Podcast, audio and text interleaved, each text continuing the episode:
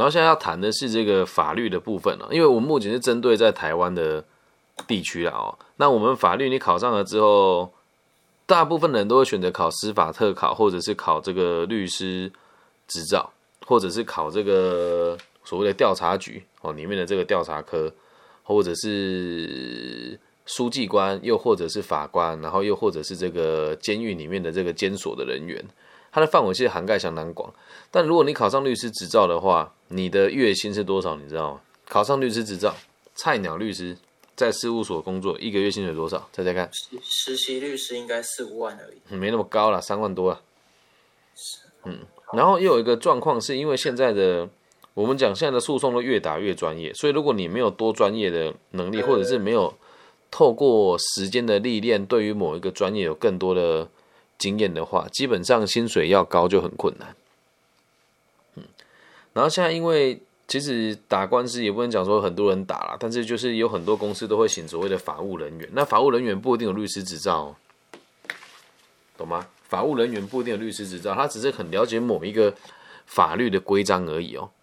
那他也可以在公司担任法务人员，不过大部分法务人员都会是法律系毕业的居多，但是也有例外。懂吧？嗯，然后再还有一种工作叫非讼律师，嗯，就是没有诉讼的时候负责解决这个预防的概念了啊。对，非讼律师就没有诉讼的时候，我们也会开始有这样子的工作，会把你养在某一个公司里面。就是当我们公司发生了可能某一些法律问题，但是看诉讼不相关的，这就叫非讼律师。嗯，懂哦。然后再这个再延伸出还有一个东西叫做专利公专利事务所。然后专利事务所也有很多法律系的同学的背景，法律背景的同学去从事的原因，是因为专业事务所他你得非常了解商标法，然后有时候如果是别人侵权你，你要得跟别人能够有这个互相抗衡的能力，所以通常在第一线做业务的人有很多也都是律法律系毕业的，嗯，这样能够理解吧？这是法律系的部分。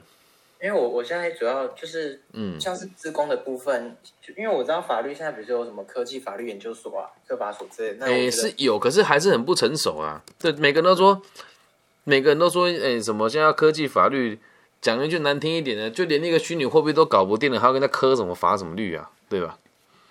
就是因为我是听说，现在其实很多律师在比如说专利上或者是呃科技上，其实是没有这这方面领域的知识，所以。其实，呃，这方面如果具有工程相关背景，或者是医疗啊什么背景，其实对，肯定的，肯定。那你要先去问，那你读这个到底是学医疗跟电子相关的背景，还是你学的是不像样的内容啊？你懂吗？嗯嗯，就这个这个问题就很大，就就像有很多我们我们在做这个 p o c k e t 也是一样啊，我们做出来的东西有没有版权？那如果别人抄袭我，我该怎么去救济我自己？之所以无法可管，不是因为我们的法律不够先进，而只是单纯因为他妈的设了这个法律也没什么帮助。嗯，懂吧？所以这也是一个新的做法。那你就当我讲这个阴谋论也好了。为什么好好的法律系不读，要变成科技法律？为什么？因为可以申请更多研究专案呐。懂吗？那如果照这个逻辑讲，为什么台大还是还是只有法律系？一样的道理嘛，因为他不怕没有人来就读嘛。那台大现在确实也有科法所啊，嗯，那他们会这么做，应该我们往好处想，就是为了让我们的法律，为为了让我们的法律更加完备了。可是说真的，身为一个称职的律师，你自己本来就应该要多专业学习呢，还需要念研究所，嗯，对吧？所以有的人可能会觉得学历挂帅很重要，但我倒不认为啊，每个人的看法都不同啊。对吧？就像我做这个工作，我有没有心理师的执照？理解吗？所以这个是法律跟科法的部分。嗯，但你也可以去看看其他人的说法，只是大部分人的说法应该都会比较官方一点点啊。嗯，就算我们要跨专业啊什么的啊等等的。嗯，那这就很有趣，跨专业为什么不能学？谁说专业一定要到大学才可以学？那有这种事？嗯，对，那有什么不直接念科技？你你直接念那个科技相关的？的的院所就好，不是更专业吗？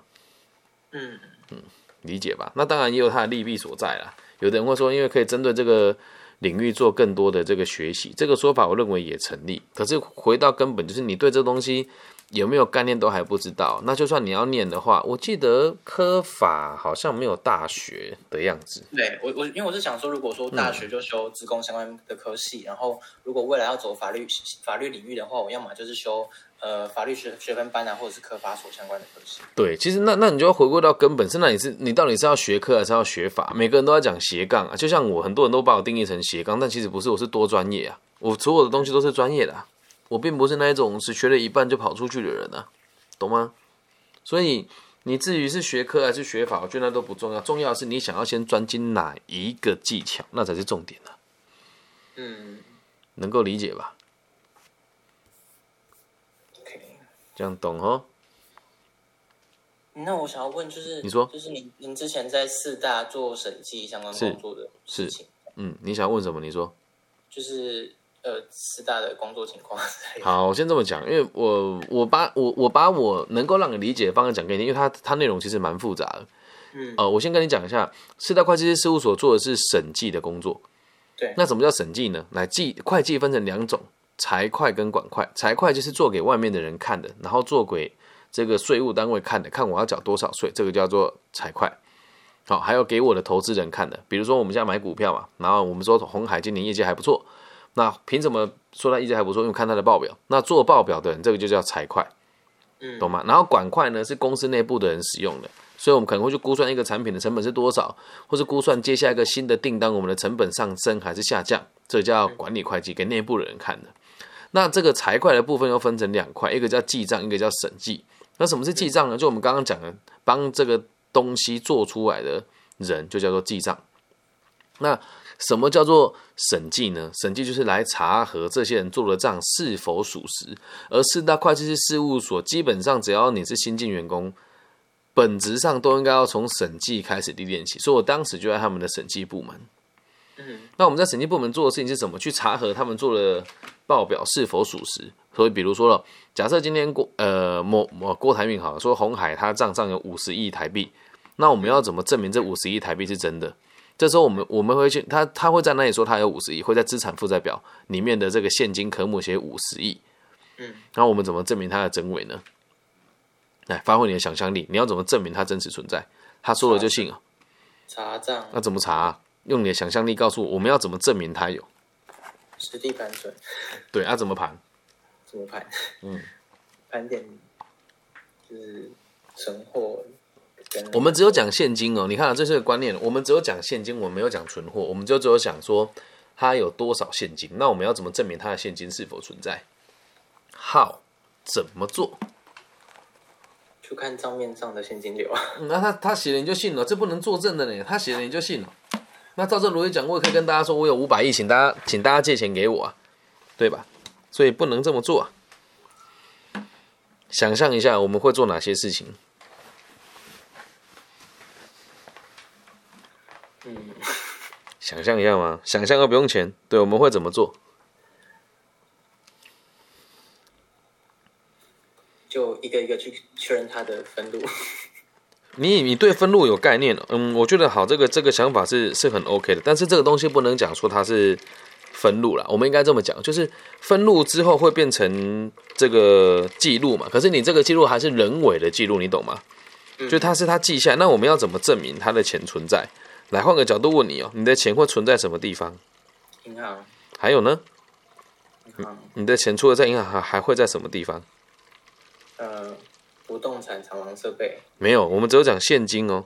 现金，嗯，你讲的是资产，我们讲的只有现金的部分。嗯你 就没有读会计。好，没关系，这不是赌，就算赌了也没有人，这个赌了也不知道的，这个就是实务工作经验哦。现金只会存在两个地方，哪两个？一个叫做你的手头上，也是你的口袋；，另外就是银行没了。如果还有地上的地方，就代表这个这个家这个家伙有偷藏钱的嘛，那就代表他的资产申报不实，理解吧？嗯好，那我们要去来，我们这时候都是查核年报嘛，年报就是十二月三十一号这个公司的资产负债的状况，能够理解吧？好，那一个公司的资产负债状况在十二月三十一号的时候，我们会去现场盘盘点，所以会叫所有人把手举起来，嘿，hands up，不主动，然后就开始点钱，点完之后就是一月一号休完假之后，他们才可以继续上班。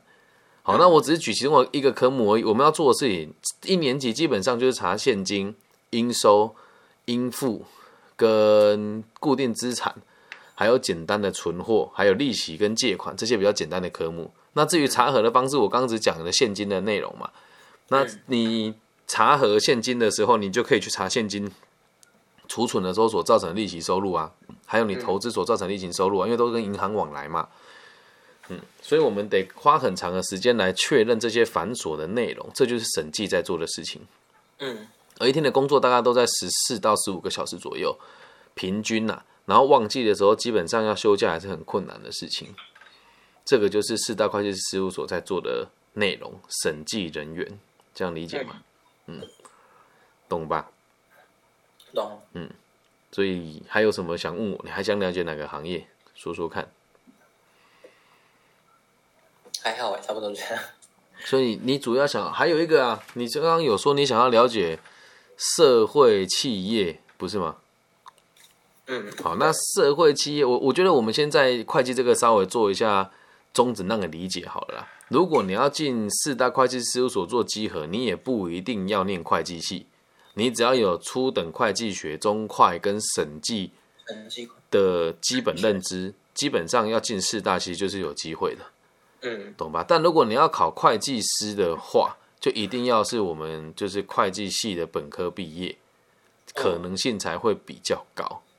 嗯，懂哈？那如果以商学院来讲的话，会计跟气管哦，我们稍微区分一下，气管学的非常宽广，所以他会告诉你什么叫做这个整体作业流程啊，人力资源管理啦，然后简单的财务管理啦，还有这个各式各样的的这个个案研讨。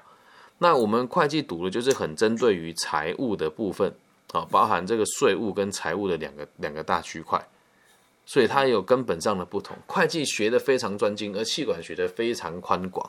那如果在于你对于未来的方向不明确，然后你又想要这个未来多尝试一点不同的可能性，那气管系会是一个不错的选择。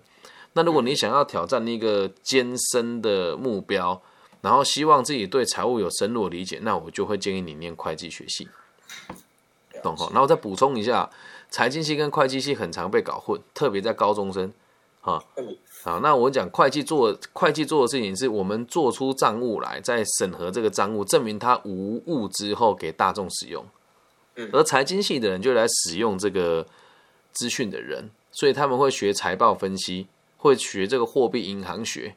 好，然后会学这个金融商品的估算，然后甚至会学这个各种商业投资品的金融价值的这个的这个 K 线的走线的分析图啦。